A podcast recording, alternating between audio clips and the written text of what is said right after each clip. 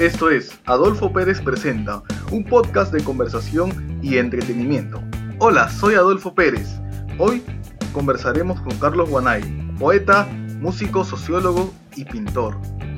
Carlos nos va a responder algunas preguntas sobre su paso en el mundo artístico y además también le haremos una pregunta de coyuntura en el sector cultura. Bienvenido Carlos.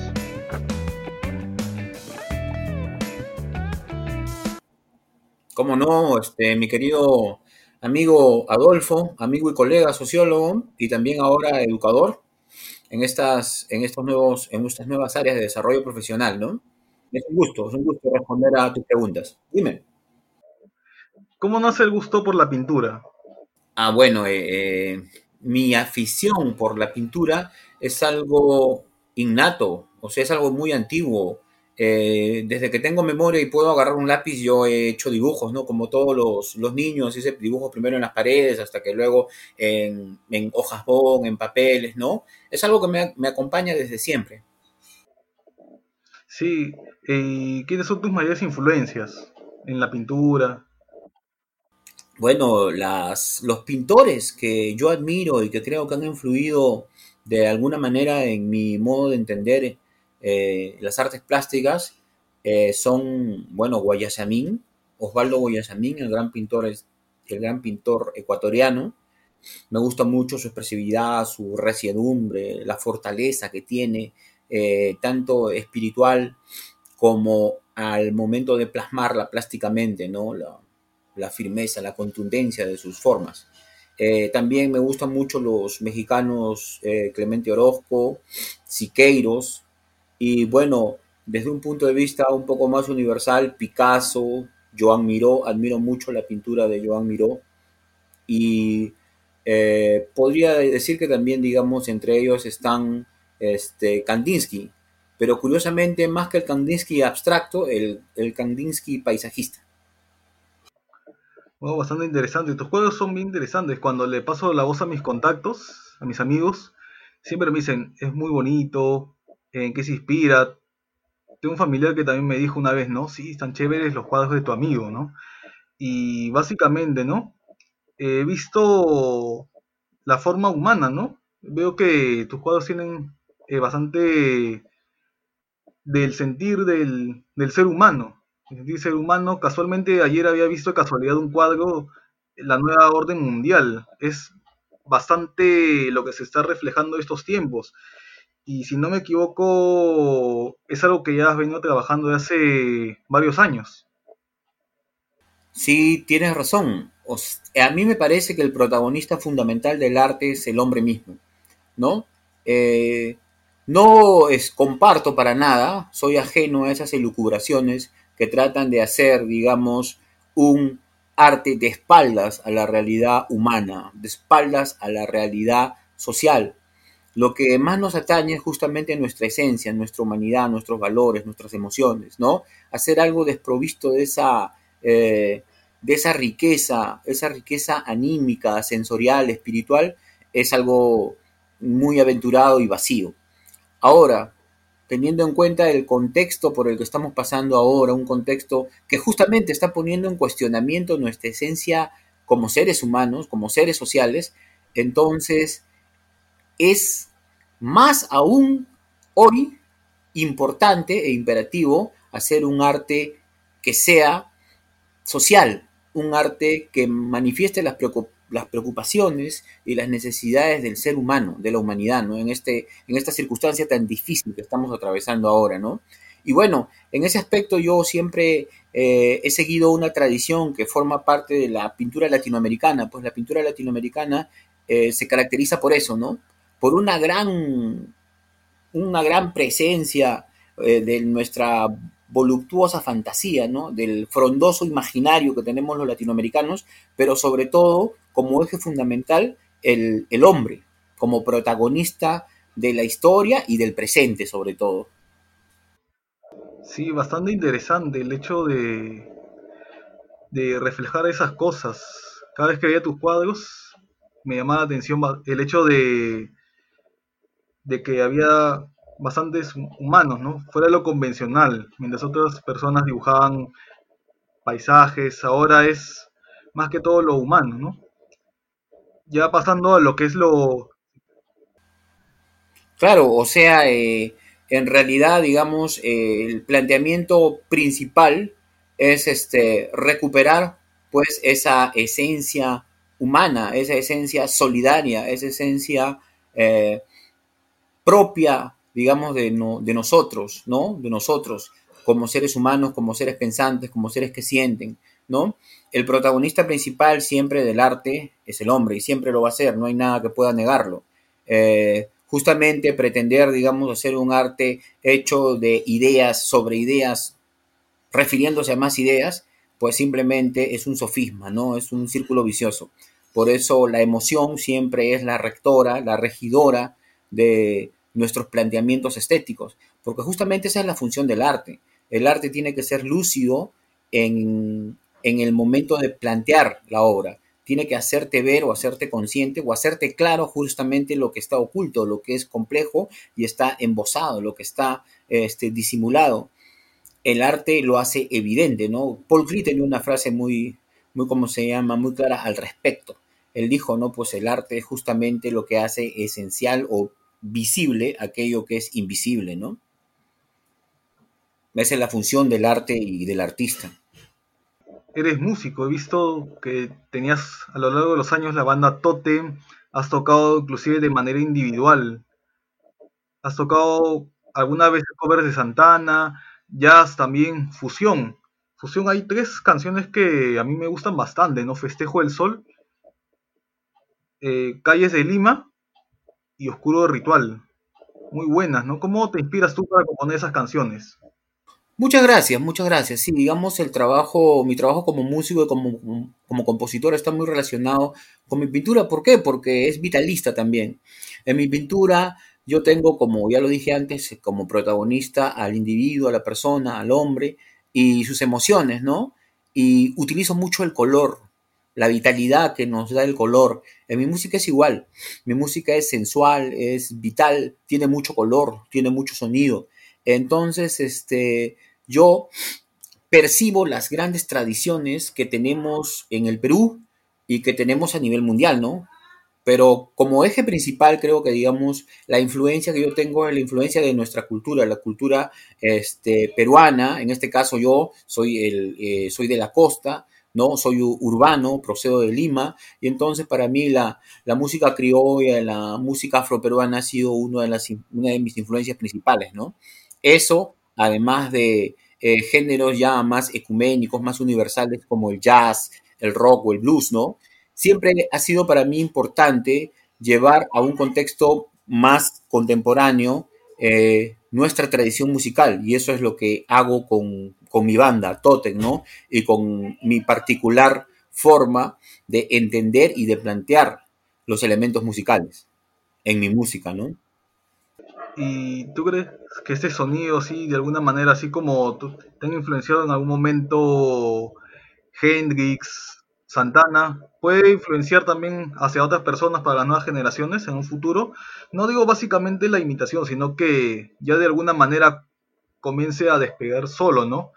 De alguna manera los acordes, la batería, que se vean reflejados ya en el futuro, ¿no? De acá a un par de años quizás o un año, diciendo, no, esta tiene influencia de Carlitos.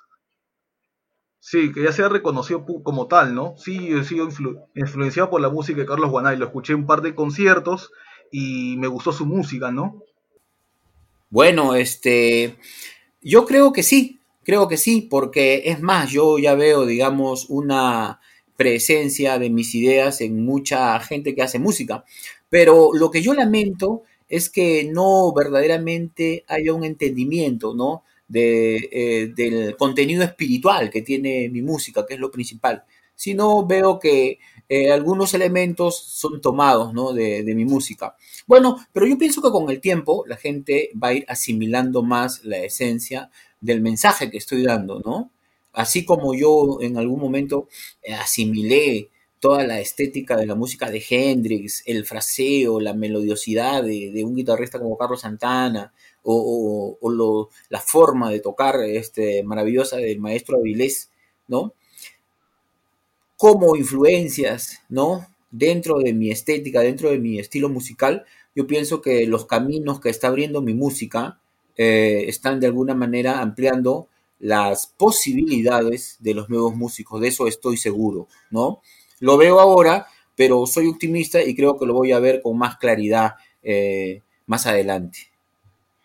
Yo también te diré que particularmente tengo muchas cosas este, por realizar y muchos trabajos musicales por desarrollar también, además de los que ya he realizado. Y también eres compositor, dicho sea de paso, ¿no? Compones prácticamente todo, tu música, compones las letras. Y algún, alguien de repente por ahí te dijo en un momento componer para algún artista, ya sea en género rock, fusión. Te dijeron en algún momento, te llamaron. Eh, no, no, digamos, este, yo siempre he estado centrado en mi trabajo musical, en mis ideas, ¿no? Y en, plantearlas, en desarrollar mis composiciones y desarrollar una desarrollarse como compositor también requiere muchas cosas, ¿no? Requiere una preparación en cuanto al conocimiento de los instrumentos, de la teoría musical, de la técnica, de la técnica vocal hay muchas cosas, ¿no? Aparte del, aspecto estético, espiritual, intelectual que entraña, digamos, este, desarrollar una nueva forma de música peruana contemporánea, que es lo que yo hago, ¿no? Yo lo que estoy haciendo es dar un paso adelante, ¿no? Puede parecer inmodesto que yo lo diga, pero yo estoy consciente de, lo, del trabajo que estoy haciendo, ¿no? Es más, tengo muchas cosas, este, ¿cómo se llama? Todavía por mostrar y por desarrollar muchas cosas más. Sí, básicamente es eso, lo que necesitamos es romper ese molde establecido a través del mainstream, lo que son las... Eh, dar pasos adelante, ya ser autónomos, ser eh, auténticos, mejor dicho la palabra, ¿no? Tienes toda la razón, tienes toda la razón, porque justamente eh, hay que salir de esos corsés, porque son corsés que son impuestos, pues, ¿no? Son impuestos con criterios que no son artísticos, que no son este, criterios culturales, ¿no? Sino son hechos simplemente con el criterio del negociante, ¿no? Los que generalmente dominan los medios de comunicación.